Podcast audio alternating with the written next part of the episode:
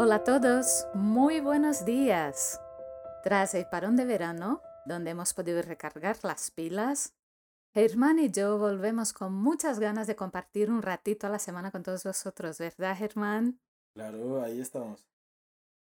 Sois muchos los que nos habéis pedido nuevos episodios y de muchos temas diferentes eh, que trataremos de abordar como cada semana aquí en 10 minutos con la doctora Costa.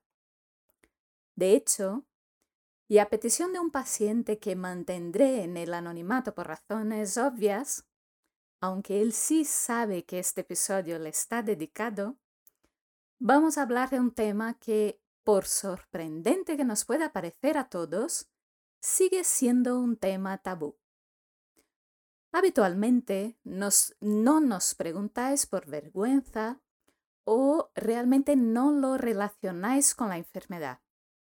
Estamos hablando de la disfunción sexual, o sea, de las alteraciones en la función sexual tanto de las mujeres como de los varones que padecen esclerosis múltiple. Como todos sabéis, la esclerosis múltiple es una enfermedad que inicia en la juventud, especialmente entre los 20 y 40 años. En ese momento de la vida, el funcionamiento sexual es especialmente importante para la mayoría de las personas que buscan consolidar o afianzar sus relaciones de pareja. También empiezan a hacer planes sobre cuándo y cómo tener a sus hijos y el número de hijos a tener. Por lo tanto, el adecuado funcionamiento sexual eh, es fundamental, pero también es un proceso complejo depende del buen funcionamiento de los sistemas neurológico, vascular y endocrino, y está influenciado por una serie de aspectos sociales y psicológicos. Como en la esclerosis múltiple, el sistema nervioso central o nuestro sistema neurológico no funciona adecuadamente, las alteraciones sexuales son muy frecuentes. De hecho, pueden llegar a afectar entre el 40 y el 80% de las mujeres y entre el 50 hasta el 90% de los varones. Pero ¿cómo afecta esa enfermedad la función sexual? Pues lo puede hacer de muy diversas mm, formas o maneras. Por ejemplo, de forma directa por las lesiones desmielinizantes que afectan directamente el sistema nervioso central. También a través de otros síntomas físicos como puede ser la espasticidad o la rigidez, la disfunción de la vejiga y el dolor. Una persona que tiene dolor o rigidez en determinadas posiciones puede tener comprometida su vida sexual.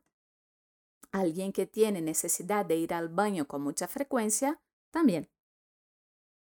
También puede eh, aparecer como efecto secundario de algunos medicamentos que nosotros utilizamos, bien para tratar la enfermedad, bien para tratar los síntomas de la enfermedad. Y también puede aparecer como consecuencia de los aspectos psicológicos como la depresión o la baja autoestima que pueden estar asociadas a la esclerosis múltiple.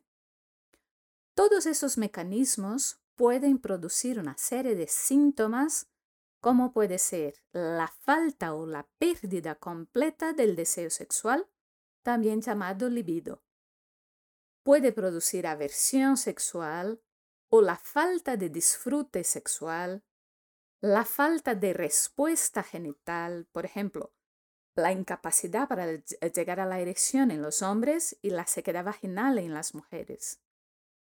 Puede producir la incapacidad para llegar al orgasmo la eyaculación precoz, la incapacidad para alcanzar una erección normal o puede producir dolor relacionado con las relaciones sexuales que algunas veces vais a, a, tener de vuestros ginecólogos, de vuestros urólogos unos nombres más raros como pueden ser el vaginismo o la dispareunia. El síntoma más frecuente de la disfunción sexual en la esclerosis múltiple es la pérdida o disminución de la libido, especialmente en las mujeres, seguida de la disfunción eréctil en los hombres. es muy importante que el abordaje de la disfunción sexual sea multidisciplinar, lo que va a implicar a una serie de profesionales de los campos de la urología, de la ginecología, los neurólogos, rehabilitadores, enfermería, trabajo social, psiquiatría, psicología e incluso sexología. Cada paciente necesita un plan individualizado con la participación de, los especialistas más convenientes según el problema que padezca. Sin embargo, hay una serie de intervenciones que suelen ser más generales y pueden ser aplicadas a todos los pacientes. Por ejemplo, ajustes o cambios en los distintos tratamientos utilizados para modificar la enfermedad o para tratar sus síntomas, pausas de descanso, simplificación de tareas, dieta mediterránea, ejercicio físico regular, fisioterapia, también la psicoterapia o terapia sexual. Por último, hoy día disponemos de tratamientos y medicaciones eficaces para tratar la disfunción sexual. Por eso es muy importante comentar con tu neurólogo si presentas alguno de los síntomas que hemos dicho anteriormente. Y por hoy, eso es todo. Recuerda dejar tus reseñas en Spotify, Apple y Google Podcast o en cualquier otra plataforma a través de la que nos escuchas. También podéis dejar vuestras sugerencias de temas en mi canal de Instagram, Lucosta Frosar. Os deseo una gran semana con una vida sexual plena y desde luego muy satisfactoria. Nos vemos el lunes que viene.